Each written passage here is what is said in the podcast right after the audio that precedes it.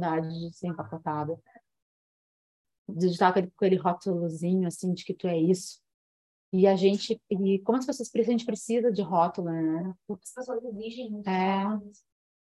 E eu acho que aqui o mercado gaúcho, muito, muito.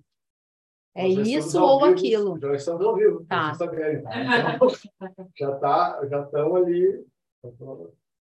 Começando, aqui eu, eu, aqui eu, eu, é o homem, Lázaro, o homem manda, lembra daquele personagem do Rick Gomes?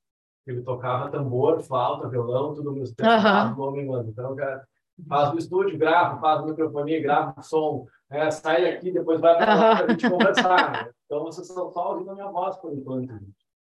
Ainda tem uma terceira câmera para a gente não perder. Agora sim. Não, isso aqui é foto. né? Olha que loucura. Agora sim, estamos gravando multiplataformas. Muito bem.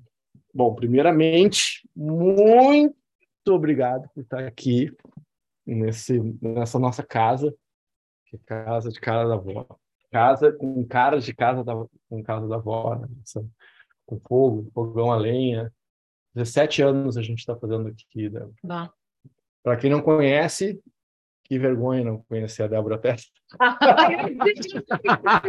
Quem não conhece, aqui é Fabiano Gomes. Então, é, estamos fazendo o nosso episódio inaugural, é o pilot responde. desse podcast, videocast, podcast, porque agora, sabe, eu me senti tão velho quando descobri que podcast podia ser em vídeo, porque para mim podcast era só Áudio. áudio. Mas podcasts que estão bombando pelo mundo são os podcasts que têm vídeo. Eu me senti um jurássico quando eu descobri que eu podia fazer um podcast que tinha vídeo. Mas, enfim, técnicas à parte. Essa minha super amiga Débora Tessler está aqui. Temos um histórico de, de, de, de vidas que se cruzaram aí, sei lá, de me- 1900 e Guaraná com rolha, né? É, aqui na, em Porto Alegre e super comunicadora, super empresária, te admiro pra caramba. É, uma das pessoas que também, dentro dessa caminhada, me ajudou. É, tem algumas pessoas que me provocam é, a eu chegar nesses pontos de, de flow, tá? que é simplesmente, ah, faz a pergunta certa na hora certa, eu começo a falar e não paro de falar. Tá? Então, ah, e essas eh, ideias legais, insights, eu acho que dificilmente elas surgem com uma pessoa só. Sempre tem uma dialética. né? As grandes ideias se formam com pessoas se conectando, como os cafés filosóficos franceses, como as ágoras gregas, como os salões, né, os, os, os, os salões parisienses, os salões vienenses, que tiraram o mundo da, obscura, da obscuridade, do obscurantismo, nos levaram para o iluminismo. Então, tu pega gente legal, lugar legal, café, chá, estimulante de alguma forma, e muitas vezes não precisa nem ter uma pauta, porque os cafés não começaram, não tinham, não era simplesmente, ah, nós vamos falar sobre o assunto tal. Põe gente legal, num lugar legal. Não sei se tu sabe das, um pouco de como que, que esse salto de consciência se deu nos salões parisienses. Estou contextualizando porque a ideia é o que a gente está fazendo aqui. Ah, antes dos salões parisienses, estava todo mundo ser meio bêbado. Por quê? Porque a água tinha cólera, a água, se tomava água, a água era insalubre. Então, tu, tu tomava vinho, tomava coisas que tinham álcool, porque tu ficava bêbado, mas tu não morria de cólera. Bem resumidamente. E aí, com o advento do café, das especiarias, dos chás, do, Oriente, as pessoas começaram a ferver a água, que deixava a água mais salubre, e ainda tinha os vários estimulantes. Então, os cafés eram, serviam, né? Os cafés e chás, as pessoas não mais borrachas, e agora com estimulantes que estimulavam o teu cérebro de uma outra forma, conectado de forma de, né, de inteligência coletiva, ou seja, com diálogo, começaram a surgir os pensadores, compositores, violinistas, e, e o mundo teve uma grande inflexão nesse momento. tá? E a ideia desse nosso bate-papo, desse nosso podcast, que, que ainda que, que nem batizado foi ainda, tá? FG Podcast, Podcast FG, não chegamos ainda nessa identidade, tipo, tá, estamos concebendo esse filho sem nome ainda. Uh, e a ideia é que a gente construa isso juntos e junto com quem está nos assistindo. Então, tem uma proposta de uma criação mais coletiva, que as pessoas mandem perguntas, que elas nos peçam coisas. Então, não é exatamente, a gente não vai fazer isso, ah, eu, eu me tornei agora entrevistador. Não, senão te, quem, a entrevistadora master é a Débora, não sou eu. A ideia é que a gente converse. Eu tenho algumas perguntas, eu não avisei as perguntas antes, que é para pegar, para deixar que as coisas venham e que a gente possa trazer um pouco daquilo que a gente tem de legal e de repente inspirar as pessoas. Tá? Então, eu queria que tu te apresentasse assim rapidamente para quem, quem por, por raridade não ouviu falar de ti. Uh, ali, e para quem não conhece, eu vou usar um pouco né, como, como linha de, direcional o meu livro, Liderança Movida pelo Propósito, que é um trabalho de autoconhecimento. Então, vou permear por essas perguntas, assim, o impacto do entendimento do propósito e como que a gente transcende a nós mesmos, né? Como que a gente impacta o mundo à nossa volta. E é isso, feito a minha introdução. Bom, quero agradecer o convite. Eu também te admiro muito e feliz de estar aqui. Sempre é um esses momentos de parar para pensar e trocar ideias são sempre um presente para mim, porque eu também entro nesse estado de flow. Muitas vezes eu, quando saio daqui, eu nem me lembro o que eu falei. Tem que assistir depois para ver. É... É. Então, fico feliz de estar aqui contigo e nessa troca de papéis, né? Porque a gente já teve tantos momentos em que eu, que era a pessoa que te perguntava e te escutava. Bom, é... bah, tô destreinada para me apresentar, me destreinei já. Mas, enfim, acho que eu sou uma pessoa que, que gosta de se buscar dentro de si treinada para me apresentar. Achei... Perdi a. vamos, vamos lá, estamos aqui. E também, junto, sou a comunicação para mim é meu grande, né, meu grande dom, assim, de, a inteligência social, né, a escuta e conectar partes. Acho que esse é o meu, meu grande dom. Eu demorei, demorei o tempo que eu tive que demorar para descobrir, né? Para botar esse, esse talento para fora. Que mais? Eu estou tentando falar coisas que não são conectadas a trabalho, tá? Como é, e, isso, é e sobre isso a gente vai eu vou fazer algumas perguntas sobre isso e como é, e como é difícil, né? É. Muito. Quando a nossa identidade está muito ligada, e não adianta, nossa identidade está muito ligada ao nosso trabalho, principalmente hum. quando a gente ama o que a gente faz. E deixa eu te perguntar, Tu sempre soube, sempre teve, sempre foi a tua primeira escolha não, trabalhar com comunicação? Não. E qual foi a primeira escolha? Não o que tu fez. Vou te dar o meu exemplo. Eu ia tá. fazer artes cênicas. Eu fiz direito, psicologia e fui para outro lugar. Então a minha primeira escolha não foi aquela, aquilo que eu fiz. A minha primeira escolha foi primeiro eu queria ser peão de distância. Depois queria ser ator e acabei me tornando advogado. Então a tua escolha, lembra lá lá atrás, quando tu era pequeno, o que, que tu pensava? Qual era o, o chamado esse, aquela obsessão infantil que para que lado que isso te apontava? Eu vou te falar o que eu me lembro, tá? Que tu lembra, exatamente. O que eu me lembro. Eu usei aparelho fixo desde muito jovem. Tanto que assim, eu tirei, arranquei os dentes, né? Para os, os. Como é que são esses aqui? Permanentes dentes permanentes, acho que é, né? Tu arrancaste? a dentista arrancou para eles virem, daí deixava eu botar aparelho. Ah, tirou os de leite, de, os, é... permanentes virem. Então, assim, desde alguns, não todos, né, Fabiano? Mas assim, a minha relação dentro de um consultório odontológico começou muito cedo. Hoje eu fui, inclusive, hoje de manhã no dentista e eu fiquei me lembrando desse período. Então, eu usei aquele aparelho de ferro, né? Hum. Muito tempo. E eu ia direto lá. Toda semana eu estava lá. E era um consultório muito lúdico. Tinha os bichinhos, era coloridinho, era tinha muitas coisas uh, encantadoras assim. E eu me lembro que eu, eu falei para minha para a doutora Eneida, eu disse para ela, nome antigo, né? É, Eneida é nome antigo. Eu disse para ela, se teu filho, ela, ela tem filho único, né? E eu me lembro, era piá, eu me lembro que na parede já tinha as fotos dele de vestibular, assim, todo pintado. Eu falei, olha, se seu filho não quiser ser dentista, eu quero, então eu vou querer comprar o teu consultório. Vende para mim. E eu botei na minha cabeça que eu queria ser dentista, porque eu passei muito tempo ali dentro. tá? Esse era meu. E eu não, carreguei eu não isso. a mínima ideia disso. Eu carreguei isso até o último ano do colégio, quando eles nos levaram, cada, levaram cada um para ver a sua área, né, na faculdade. Eu fui no odonto da URGS, olhei aquelas cadeiras. Aí nos levaram no necrotério, olhei aqueles corpos, fiquei pensando. Duas coisas eu pensei. Número um, olhei aquela cadeira. Eu não sei como é que não caiu essa minha ficha antes. Eu vou ter monólogos a minha vida inteira. A pessoa, o paciente está de boca aberta, e é o dentista que foi falando, né? E a pessoa diz: aham, aham. É só isso que ela fala. Eu falei, não tenho condições. Mas quando eu fui no necrotério, que eu também não sei como é que eu não pensei nisso antes, como eu vivi uma fantasia, assim. Tipo assim, vou ver sangue, eu vou ter que passar por isso, mexer nas, nas pessoas, né, no corpos. Ai, acho que não, acho que não vai dar. Então, na, assim, ó, na reta final para o vestibular, eu mudei. Porque daí eu me apeguei a uma outra coisa que eu tinha. Porque no colégio eu fazia muitos cartões com colagens, com fotos, coisas criativas.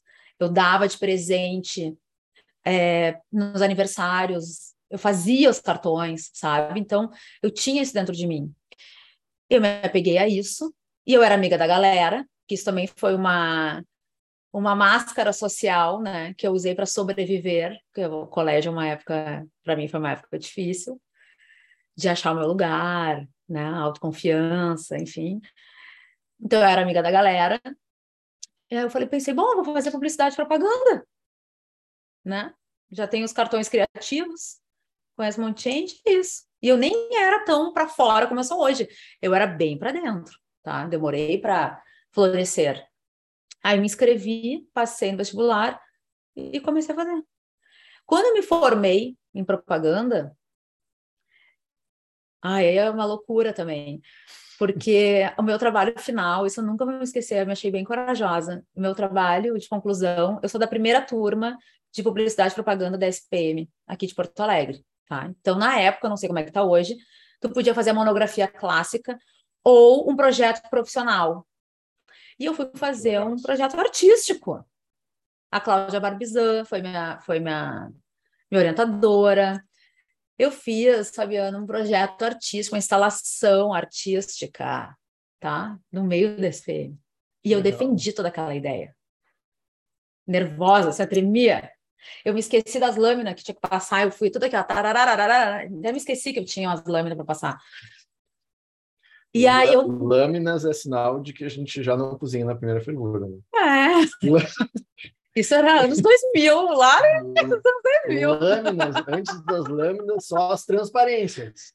É, não, mas isso é muito é, antigo. É, não, mas eu lembro de fazer aula com transparência também, não, tá bom. Só... É. Aí eu me formei e, e pensei, bah, vou ficar vendendo coisa para as pessoas. Olha como eu já me questionava, né? Ai, vou ficar vendendo coisa para as pessoas. Não sei se eu quero fazer isso. De repente, posso, ah, vou, vou fazer artes. Mas eu acabei não indo para as artes, tá?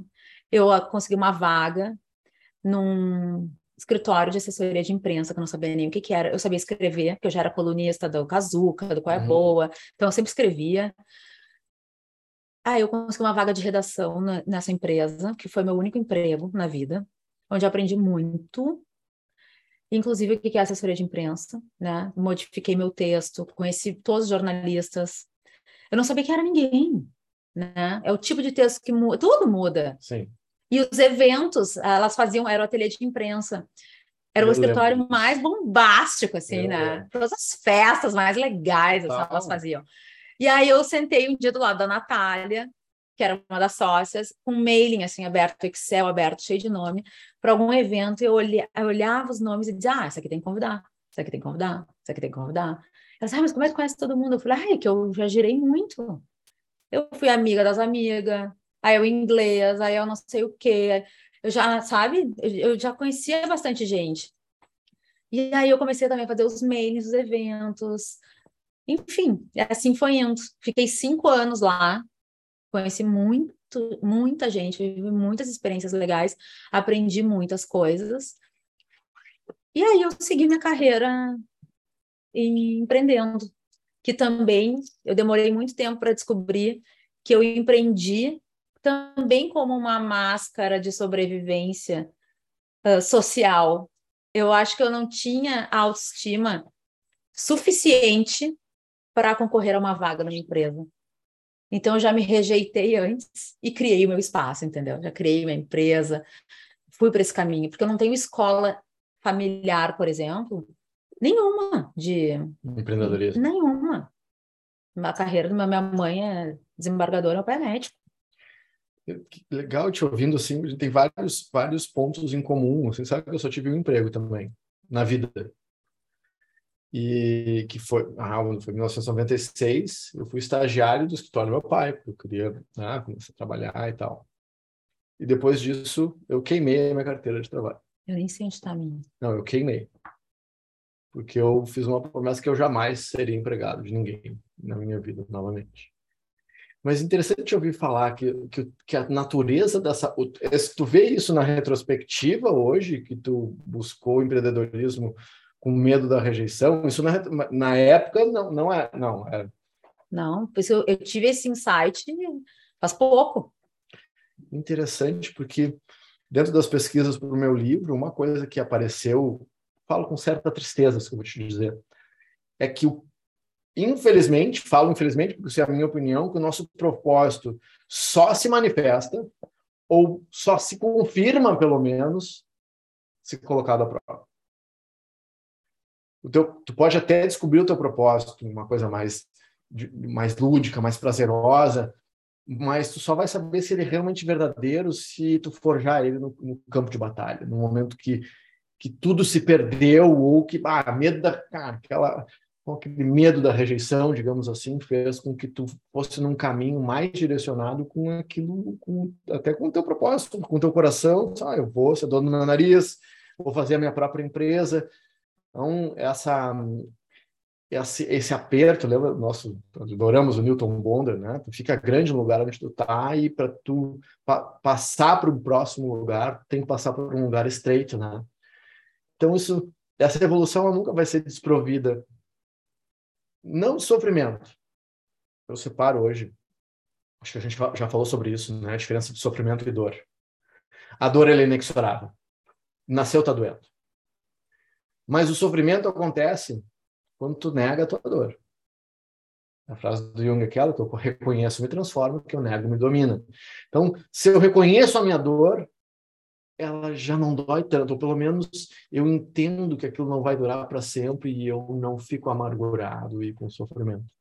Então, que legal, enfim, legal não que tu que tu sofreu nisso aí, mas mas que que isso te empurrou para um lugar que, que fazia sentido, né? Foi essa busca de trabalhar. E aí foi essa tua primeira empresa que tu montou, já foi uma assessoria de empresa, daí a primeira, então a primeira empresa que eu montei tive um sócio, foi em 2008 mais ou menos, que era uma assessoria de imprensa, que era o que eu sabia fazer, né? E um planejamento estratégico de moda. Então a gente uniu nossos nossas expertises. A gente ficou três anos juntos. Dali eu saí, vendi a minha parte e aí eu tenho o CNPJ que eu tenho hoje, que já se transformou, o nome dele já, já foi três Sim. marcas, tá? Mas sempre com o meu nome. Porque eu também, uma coisa que eu me dei conta é que o meu nome ele é mais forte do que a marca que eu crio. Sabe? Então, eu até tomei uma decisão que eu não sei se é certa ou não, mas eu tomei por enquanto, que é no Instagram, por exemplo, eu não quero manter dois perfis, porque as pessoas são sempre no meu pessoal sabe? Eu dei uma pausa no profissional e eu disse lá, siga o arroba Débora Tessler, porque senão eu fico me dividindo muito. E eu nunca vou me dedicar para aquele lá, ou não, também não estava afim de contratar alguém só para cuidar daquilo ali, sabe? Porque é a minha vida, são as minhas relações, é o contato, é ali está o trabalho, é tudo tá ali, já que o nome da empresa tem o meu nome também. E isso é uma também, e tu tem, a tua empresa também tem o teu nome. Eu acho isso muito corajoso e ousado, porque se der merda, é, é o nosso nome. É, exatamente. Sabe que eu dei uma entrevista na, na não foi na Gaúcha, foi no Correio, na, no Correio do Povo, uma vez. E foi a primeira vez que eu vi que eu ouvi exatamente isso que tu falou. Uh, nossa, tua empresa tem teu, tem teu nome, e foi o um processo. Um dia podemos falar sobre como foi esse processo de eu aceitar usar, porque quem vê de fora acha que tu está te exibindo usando teu próprio nome. Mas não é, não é uma coisa óbvia, né? Ninguém, eu não quero ficar, não aguento mais ouvir meu nome. tá ali, eu, e é, mas é uma coisa só. Depois esse jornalista, não me lembro o nome dele, ele disse, nossa, que credibilidade isso assim, o que, como assim? E ele falou exatamente isso, não, porque se der errado, é o teu nome que está lá na, na uhum. lama. Então, e ele disse, olha, a responsabilidade de quem usa o próprio nome é sempre maior. Cara, que, que interessante, porque eu nunca, eu nunca, eu nunca tinha pensado exatamente por isso, dessa forma. Disse, olha, Porto Alegre, né? Tu conhece um monte de gente, eu conheço gente, te, as pessoas vão te procurar, né? Independente, tu pode ter um produto, um serviço excelente, as é 50%. 50% é a qualidade daquilo que tu faz. Isso é um mínimo, tem que ser o melhor naquilo que tu faz. Os outros 50%, na minha opinião, é a afinidade que tu estabelece com o teu prestador de serviço. Pode ter o melhor prestador de serviço, mas ele é um ogro. Ah, o cara é um nota 8, mas, mas a tua afinidade é gigantesca, essa relação na minha opinião, vai ser muito, muito mais profícua. Bem feliz, porque a gente falou um tempo atrás sobre isso, de, eu fiquei tô feliz que tu uniu os teus perfis. Porque uma das grandes causas de burnout, chefe, chefe tóxico, e segundo, é essa ilusão de que a gente pode separar vida pessoal e profissional. Ah, mas eu também não acredito nisso. Isso é uma ilusão. Ah, e, e eu tenho o seguinte lance, que é eu não tenho como ser uma pessoa dentro de casa com os meus e ser uma outra pessoa com os clientes, a equipe no trabalho. Porque sou só é uma coisa só. Principalmente com valores, com caráter, não tem como. Não, não dá para deixar os valores na porta de casa e trabalhar. É. Ou assim, tu finge aqui que tu é uma coisa e tu é outra, uma hora isso aqui cai. E tu teve momentos que tu vivenciou isso? essa, esse, digamos, usar uma palavra exagerada aqui, um dilaceramento que tu, que, sei lá, por uma contingência, putz, vivia um pouco. Eventualmente, socialmente, a gente tem que ser um pouco incongruente, né? Certo? Quer jogar uma pessoa para outra neto, vai fazer o quê? Não joga. Então, tu é incongruente, porque o teu sentimento é diferente daquilo que tu quer fazer. Mas tu é, pelo bem comum, tu é incongruente. Mas, tirando os extremismos da parte, tu já, tu já teve momentos em que tu sentiu isso, que tu teve, que por alguma contingência tu teve, que tu talvez tenha se desidratado um pouco em função disso? Como é que foi essa experiência, talvez não tão legal? Assim? Eu tive, vou te dizer o que me veio, a primeira coisa que me veio na cabeça. Como uh, o mercado me conheceu dentro de uma empresa de assessoria de imprensa, já se conecta com eu ser jornalista então, muita gente, ah, minha colega, aí postava, ah, tô aqui com a Débora, minha colega jornalista. Ah, ou crédito, Débora Tessler, jornalista. Tá? Isso é uma coisa que me doía, mas eu não falava nada. Deixava. Tá? Deixava. Na pandemia. E junto com isso, o lance do, do, do, da assessoria de imprensa em si é uma coisa que é um que com o tempo, assim, eu fui me dando conta que não era um lance que eu curtia muito fazer. Eu fiquei muito reconhecida no mercado por isso. Né? Eu sigo fazendo isso. É uma, agora eu, eu consegui botar nos, nas suas caixinhas. Né? É uma pequena parte de todo um trabalho de comunicação que a gente faz. E na pandemia, lá em março de 2020, quando veio aquela primeira semana, segunda semana, eu acho que eu honrei toda a minha trajetória de autoconhecimento em segundos porque eu pensei assim, ó, tudo que eu fiz até aqui, do jeito que eu fiz, me trouxe até o dia de hoje. Não sei como será o futuro. O que, que eu preciso fazer para fluir melhor para esse futuro que eu não sei como é que vai ser, né? Eu preciso me tornar mais flexível, porque a minha educação ela foi bem rígida, então eu não era tão flexível. Eu quero me botar por inteiro, né, nas coisas. Aí eu falei, bom, vou me reposicionar. E foi nesse dia, nesse pensamento que eu criei do Bora Connection, onde a gente já se encontrou várias vezes, e para quem quiser conferir, tá no meu Instagram, tá no Spotify, tá no YouTube, muitas entrevistas legais. E aí eu, quando eu fui me reposicionar, eu pensei sobre isso. Eu não vou mais deixar que as pessoas falem que eu sou jornalista, porque eu não sou. Isso não é uma verdade. Eu sou publicitária, e eu falando que eu sou publicitária, eu consigo abrir um novo leque de Sim. trabalho, que são coisas que me encantam bem mais, onde eu posso colocar o meu talento. Porque, Fabiano, eu já fazia, mas eu não sabia como monetizar e nem como empacotar, que é, o cliente chega na minha frente achando que ele tem uma... Jornalista. É, não, ele, ele chega na minha frente, ele acha que ele tem uma história legal, com valor notícia, porque às vezes a história é legal, Sim. mas ela não tem valor notícia para a imprensa.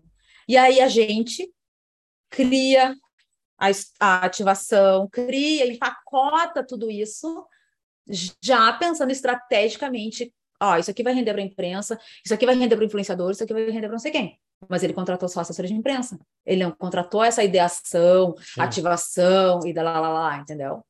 Então, esse também era uma dor minha. Eu precisava colocar isso como um serviço. Ó. Então, quando no meu site, agora que eu estava comentando aqui nos bastidores, depois de 11 anos eu criei um site, 11 anos de empresa, consegui botar um site no ar, eu consegui colocar. Não aparece assessoria de imprensa, é relacionamento, conexões, estratégia, não sei o quê, enfim, outras coisas, sabe? Porque a assessoria é um pedacinho dentro de um todo, né? Então, acho que esse é um bom exemplo, assim. E hoje eu estou bem, quando me perguntam, eu falo, sou publicitária sabe? Agora eu consigo colocar isso. Acho que antes, assim, eu não queria... Eu queria pertencer, talvez. Então, eu não criava o conflito. Até com o mercado, com as outras pessoas que estão nesse segmento. Porque daí eu não sou jornalista, entendeu? Sim. Né? Não pertenço, mas eu estou ali trabalhando no, na mesma coisa, né? Então, esse... Aí também ficou claro para mim que eu sou uma empresa enxuta, mas que eu me envolvo com clientes grandes, ativações importantes. importantes. Como é, como é relevante quando eu olho para mim e eu resolvo essas questões internas para a empresa se colocar e navegar melhor, sabe? Então, quando eu assumi isso para mim e eu consegui enxergar. Hoje, quando me perguntam o que, que eu faço, eu digo, eu sou um braço estratégico para o setor de marketing das empresas, para relacionamento e conexões. Porque eu consegui agora criar todo um posicionamento. Não sou uma assessoria de imprensa. Sim. Né? É, muda tudo, né? E isso me, me senta muito melhor. É, e a pandemia teve, teve vários impactos, né? Eu, eu não temos distanciamento histórico para saber o que vai acontecer pós-pandemia em um ano que terminou a pandemia e começou uma guerra, e tem Copa do Mundo, tem eleições, e tem mais uma guerrinha apontando, né? Então, quem sabe, ou diz que sabe o que vai acontecer no futuro próximo, está errado. Seja o que for. Então, a gente vive numa realidade líquida, no mundo vulca, né? volátil, um certo, complexo e ambíguo, uh, que a incerteza é a única certeza. Então, a incerteza a, a, gente tem que levar em conta que a incerteza é o que existe. É a única constante universal da mecânica quântica do Heisenberg, né? para quem é nerd quiser. Inclusive, achei o, o artigo dele em alemão recentemente. É, o Heisenberg é um, um físico brilhante, e tem um filme que fala um pouco sobre a história dele. E que ele conseguiu mostrar né, que dentro do mundo que a gente vive, a única parte constante em qualquer, na, na equação é a incerteza. Porque quanto mais eu ponho foco no momento, menos eu consigo dimensionar uh, o lugar, o espaço, né? Então tem tem grandezas que que elas são observer relative, elas dependem da tua observação. Se eu estou muito focado em ti, eu perco a perspectiva daquilo que está acontecendo lá. E não tem o que fazer. É assim. Tá? Então, sabendo que a gente vive nesse mundo volátil, certo, complexo e ambíguo, Uh, nós já estamos há 45 minutos falando, né? A gente fala. É muito legal isso. Olhando para frente, não no retrovisor, tá? Porque a gente planeja o futuro olhando para trás. Tá, mas olha só, olhar no retrovisor não é olhar para frente. Pois é, é. exatamente. Eu quero a tua pergunta é olhando para frente, uhum. não olhando no retrovisor, porque as empresas e pessoas se planejam para frente olhando para trás, uhum. tá? Então tu tem que saber da tua história. mas tu quer ser antifrágil, né, que é o conceito do Nassim Taleb, que é não só resistir ao estresse do mundo, ao mundo caótico, e sem, sem se perder, mas que o impacto do mundo faça tu evoluir, tu tem que abraçar a incerteza e te preparar. Bom, como que a Débora está se preparando para esse mundo incerto à frente? Mas eu quero que tu faça, que tu me diga isso já como se tu tivesse, se tu fosse dar alguma dica, explicar para sei lá, para tua sobrinha de 10 anos, adolescente, que tem mundo pela frente, tá? Se, eu, se tu, vou melhorar minha pergunta. Se tu fosse, se tu encontrasse com a Débora de 13, 13 anos, sabe? olhando para frente, né? com a certeza, incerteza que tem para frente, o que tu diria para ela fazer? Que livro, um ou dois livros que ela deveria ler? Que dica que tu daria? Assim, tem, ah, tu encontrou né, nas guerras temporais lá no, do MCU, no, do, do, do, universo Marvel lá, e tu teve a oportunidade de encontrar contigo mesmo em outro momento da vida mais nova. O que, que é que, que tu diria? Não é uma pergunta simplória, né? Não. Mas debate pronto, assim. Um livro, dois, e. Cara, eu tenho. Cara, tá fechando, sabe aquelas coisas de filme assim, tá fechando o portal, eu preciso te dizer um negócio antes que. Eu diria, vou primeiro para o que eu diria. Eu diria, não duvida de ti. Acredita em quem tu é. Não foi com vergonha, foi com medo de não te encaixar, né? Acho que essa, essa, esse meu medo, né? Então que eu já me rejeitava antes de ser rejeitada. Olha, eu sou uma sobrevivente, Fabiana, de mim mesma, porque eu não poderia não estar aqui. Faça a terapia. Faça a terapia e não fica com medo de não saber as coisas, né? Porque eu acho que eu deixei passar pela minha insegurança, acho que eu deixei passar muitas coisas fingindo que eu sabia, mas na verdade eu não sabia, né? E Bah, livros. Um, pelo, um, dois, assim. Tipo, o livro que te, que te marcou. Cara, esse, foi, esse é um livro que me marcou. Tem um livro que me marcou muito, que é um livro que tu me indicou e que eu fiquei muito impactada, que é o Em Busca de Sentido, do Viktor Frankl. Eu tenho pensado muito sobre esse livro. Tem cenas, assim, que ele descreve, né? E e aquilo que não é, não é a vida que tem que responder para a gente, é a gente que tem que responder para a vida. Tenho pensado sobre isso também. E tem um lance que agora eu me lembrei, que também foi uma reflexão minha da pandemia, que eu também diria para a Débora de 13 anos, que é abre mão das certezas absolutas. Porque a gente não sabe o contexto. Não. Né? Fica atento ao contexto, porque ele está mudando. E a pandemia acho que nos deu muito essa balançada, né? E tem uma galera, né, Fabiano, que não abriu mão das suas certezas absolutas. As pessoas ficaram abraçadas. Ficaram mais rígidas, foram para o lugar errado. Erraram a porta, erraram a porta é. da pandemia. Errei, errei, ops, eu tenho essa sensação. A gente, tu tinha, não sei, tu tinha expectativa, eu ouvi muito isso. Eu, eu vou fazer 45, né? Então, eu brinco que depois dos 40 não tem mais preconceito, tem pós-conceitos. preconceito tem antes de viver, né? Depois que tu viveu, tu tem pós-conceitos. Não estou dizendo que isso está certo nem está errado, não tem nada a ver com isso. E que, que nós temos, eu tenho hoje várias certezas absolutas, mas eu tenho uma premissa, que é a certeza absoluta que eu posso estar absolutamente errado. Ah, então eu tenho, cara, e aí tu entende que tudo que o mundo nos trouxe historicamente mudou a perspectiva.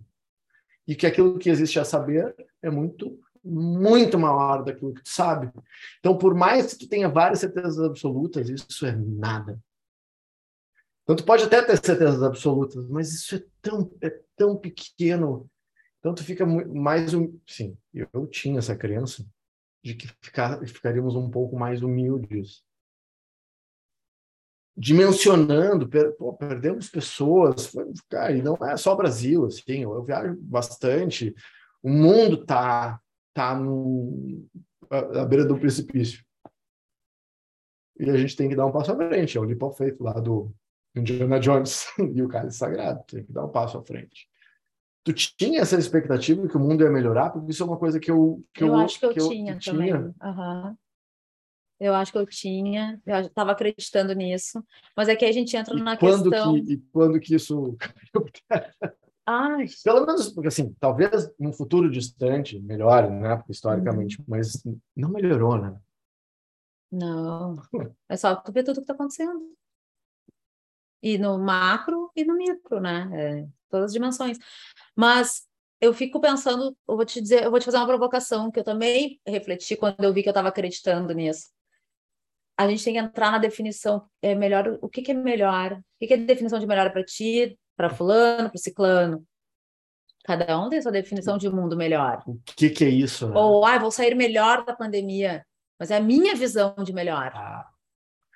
É, e isso é muito. Hoje eu dei uma mentoria e falamos muito sobre isso, né? Sobre otimismo, pessimismo. Onde é que está essa faixa? Porque otimismo demais te faz perder a capacidade de se horrorizar. Mais uma vez trazendo o Newton Bonner aqui, né? Tu não pode perder a capacidade de se horrorizar. Senão tu perde o critério. Se ficou otimista demais, tu perde a noção daquilo que é mal, que é ruim. E se tu fica pessimista demais, tu perde a perspectiva de futuro. Então tem uma faixa ótima, que é o estado de fluidez que a gente chama. Então é uma ótima pergunta, mas o que, que é melhor? Será que dá para relativizar tudo? Então, eu acho que a gente tem que ter alguns parâmetros, respondendo a sua provocação. Nós vivemos uma época em que nunca a, a nossa população, de maneira geral, hoje tem, querendo ou não, acesso a tudo.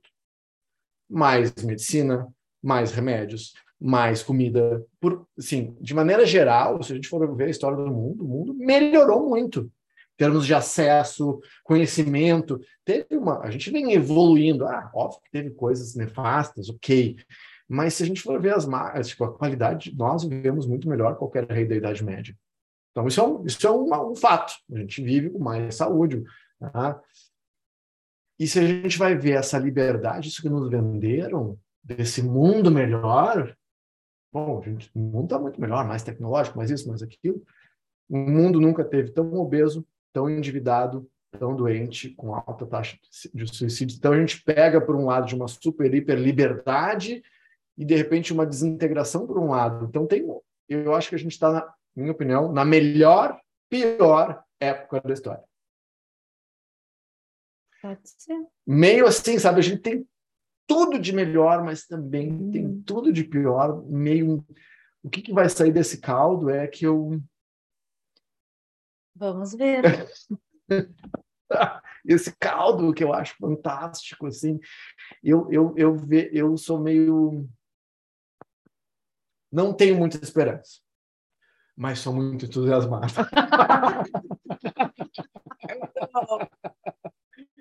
Eu tenho muita eu almejo pela uma melhora espetacular do mundo, mas e trabalho por isso. Mas isso foi uma isso a gente não falou sobre isso. Eu estou vivendo uma fase estranhamente nova, isso é deliciosamente aterrorizante. Eu almejo um mundo melhor para mim, para ti, para todo mundo que eu trabalho, que é assim, com todas as minhas forças. Mas eu me desapeguei do resultado. E eu não estou sabendo muito bem lidar com isso. Porque várias vezes eu parece que eu não me importo. Mas não é isso. Então, nem sei. Estou dividindo contigo porque é uma coisa nova. É um desapego daquilo que está por vir e uma certa indiferença quanto à circunstância. Mas sigo trabalhando com entusiasmo para fazer que as coisas aconteçam. Primeira vez na minha vida que isso aconteceu. Eu não, então, é novidade. Eu, tipo, eu me dei conta disso uns 30 dias atrás. Não sei absolutamente novo. E cinco minutos a gente tem ainda. Uh, o que tu quer deixar aí? O que tu quer falar, perguntar, desabafar?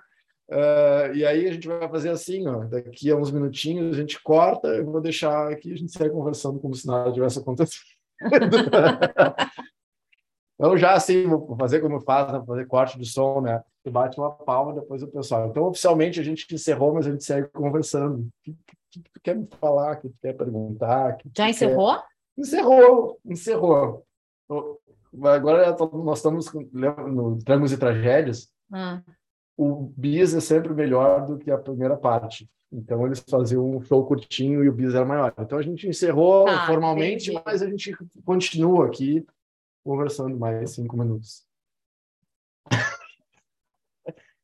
que, que tu quer que, que tu gostaria de dizer? Eh, tá, vamos deixar. Já falei para a menina lá de, de, de 13 anos e para esse pessoal aí, não sei quem é que vai, quem é que vai se grudar nisso que a gente está dizendo, mas eu tenho uma apreensão grande com essa nova geração. Hiperconectada, acho muito legal, que não se resigna a trabalhar só por dinheiro, que quer trabalhar pelo propósito. Muita conectividade, mas com pouca comunidade, de verdade. Hiperconectada, mas pouco. Uhum. É, tipo, eu, tenho uma preocupação e eu, eu, eu gostaria, bom, como que eu falo, como a gente fala com essas pessoas, o que, que a gente provoca, o que, que a gente poderia tentar provocar para que eles, sei lá, se aprofundassem, né? A gente é de uma outra geração e eu acho que a gente tem muito para contribuir, apesar de muitas vezes acharem que não. O que a gente tem para contribuir com essa geração que está chegando? Essa é uma inquietação que eu tenho. Eu queria saber o que, que tu acha. Ah, não sei o que, que eu acho.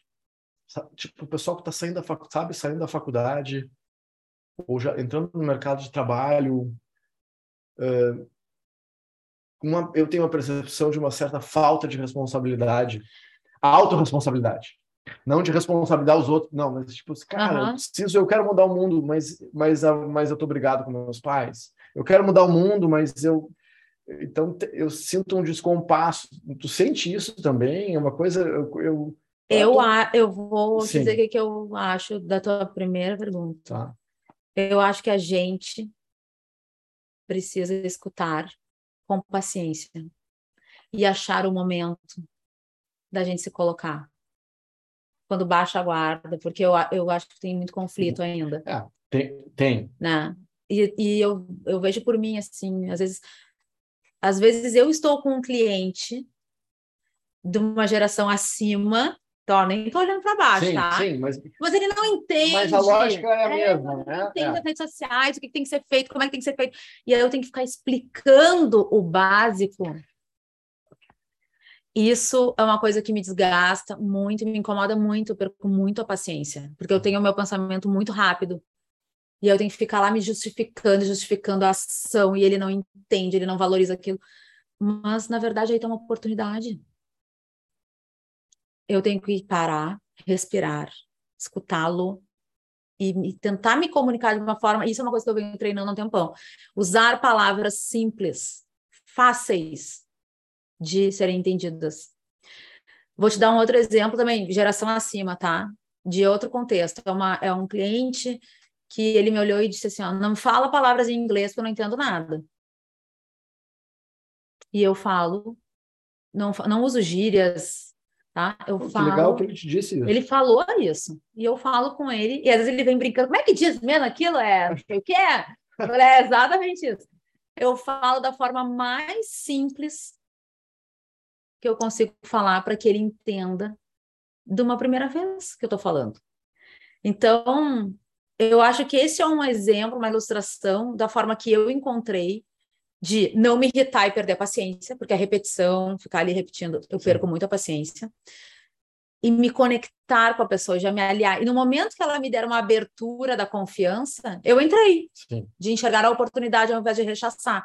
Talvez, só que eu acho também, Fabiano, posso, eu não queria, eu posso, não, eu vou generalizar, mas eu não queria rotular, tá? Não, mas, mas, mas a generalização ela tem um serviço didático, muitas vezes. Eu acho que a geração mais nova do que a gente, eles estão muito acelerados, eles estão muito conectados, eles estão distantes do aqui e do agora, porque é tudo na tela. Estão só, na dopamina, né? É, Muita eu dopamina, acho que nós, se nós estamos sentindo isso, a vontade de nos conectar e de ter uma melhor comunicação com essa galera e de conviver em harmonia com essa galera, a gente tem que ter paciência. A gente tem que achar a estratégia de se conectar e de entrar. Que não adianta chegar nós lá lidando as nossas regras de como é que funciona. Eu vou te dar um, um outro exemplo, eu adoro exemplos. Eu vivi agora, tá? Vindo para cá. Eu resolvi passar numa loja aqui próximo para comprar uma coisinha rápida. aproveitar que eu sou assim, quando eu, eu preciso de uma coisa, eu vou no lugar para aquela coisa, tá? Não fico viajando. Eu... Não, eu queria aquilo ali, vou aproveitar que eu tô aqui e já vou resolver, tá? Então, rapidinho. Surpreendendo um total de zero pessoas. É. Cheguei no caixa, sabe o que, que me disseram? É. Tem que baixar o nosso aplicativo. Essa loja vai virar toda digital. Mas na hora me subiu uma coisa que eu quase disse, então não vou levar nada. Porque eu não queria baixar o aplicativo. Eu não queria ter que fazer um cadastro. Eu não queria ter que pagar digital. Eu quero ali do jeito que eu já sei. Mas não. Eu pensei, não estou com pressa. Vou resolver a minha questão agora. Porque senão eu não vou mais voltar aqui. Porque da próxima vez, a menina está me dizendo que eles vão digitalizar tudo. Sim. Porque tudo já vai ser no aplicativo, tu só vai pagar, tu mesmo vai pagar. Baixei o aplicativo, abri o cadastro, ela me ensinou como é que era. Ela, na maior boa vontade, me dizendo: Nós estamos aqui para educar os clientes, que da próxima vez que tu vier, tu já vai saber fazer. A menina do meu lado estava braba. Ela disse, mas eu tô com pressa, que não sei o quê. Que e eu pensei assim, ó, não estou com pressa, eu vou fazer. Uau. E assim, e é isso, Fabiano, que vai acontecer. Ah. A gente tem que se acalmar e escutar. Ah, é legal isso.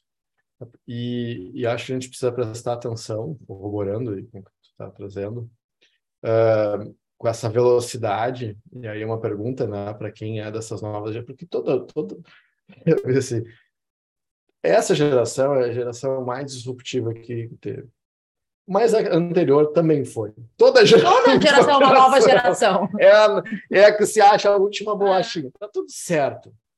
Mas conseguir fazer isso de forma que a gente não perca a identidade, nem deixe de valorizar aquilo que é importante. Por dar o exemplo do Japão, né? mais 50 mil empresas com mais de 100 anos. É outra cultura. Mas a gente, acho que a gente tem o que aprender também. Ó. Super veloz, super tecnológica, sem menosprezar de onde veio. Então, essa é uma inquietação que eu tenho. Como é que, não como que eu só vou na direção de quem está correndo, mas em que eu também não desvalorizo, valorizando, não desvalorizo quem veio antes de nós. Eu acho que esse é um desafio grande que a gente tem, né? Para não desintegrar, porque a gente precisa um dos outros. Uhum. E, e, essa caminhada, se eu não entender, né? Se a casa do vizinho está pegando fogo, a minha também tá. Eu tive lá no, fiz fui algumas conferências em São Francisco, conversei com muita gente por causa do mestrado e e uma das coisas mais assustadoras que eu vi foi o impacto do polo tecnológico na cidade de São Francisco. Porque os moradores que estão lá uma vida inteira não conseguem mais morar lá por causa do preço dos aluguéis. Bah. Então, tem uma coisa irrefreável da tecnologia, da velocidade, mas também tem todo mundo que a gente vai deixando para trás como se fossem moribundos. Então, a pessoa mora, antes morava meia hora, agora, mora, agora tem gente morando três horas. Por quê? porque é azar, né? Vamos rápido, vamos tecnológico e essas pessoas que estão aqui uma vida inteira, elas que se virem. Então, como que a gente não perde a humanidade, né? Nessa história, para mim é o que mais me inquieta dentro de um mundo volátil, incerto, complexo e ambíguo. Resposta não temos, né? Acho que a gente tem mais perguntas, né? Mas ouvir é uma das melhores formas, eu concordo 200% contigo. Muito bem. É um suspirão aqui. Gente, muito obrigado pela presença. Depois isso vai estar em todas as plataformas, podcast de áudio, de vídeo, cortes e tal. Daqui a pouco a gente espalha pelo mundo isso. Muito obrigado por estar aqui, por me ajudar a construir essa isso, essa essa história, porque, enfim, quero, quero poder contribuir mais com o mundo. Eu acho que, que ter conversas verdadeiras é uma das formas mais importantes, porque as pessoas não têm conversas verdadeiras. As pessoas terminam o relacionamento por WhatsApp. É. Isso, é uma, isso não dá. Não importa a velocidade. Liga, pelo menos, né? Não, não, não, não. Liga, pelo menos. Não manda uma mensagem, né? pelo um áudio, na pior das hipóteses, né? Mas eu acho que, que tem o Carlos Piazza, um futurista genial, maluco, que eu fiz uma conferência com ele, disse nós precisamos reaprender a sermos humanos. Porque antes nós fazíamos o que a máquina faz. Agora a máquina faz tudo, várias coisas que a gente fazia, agora tem um monte de tempo.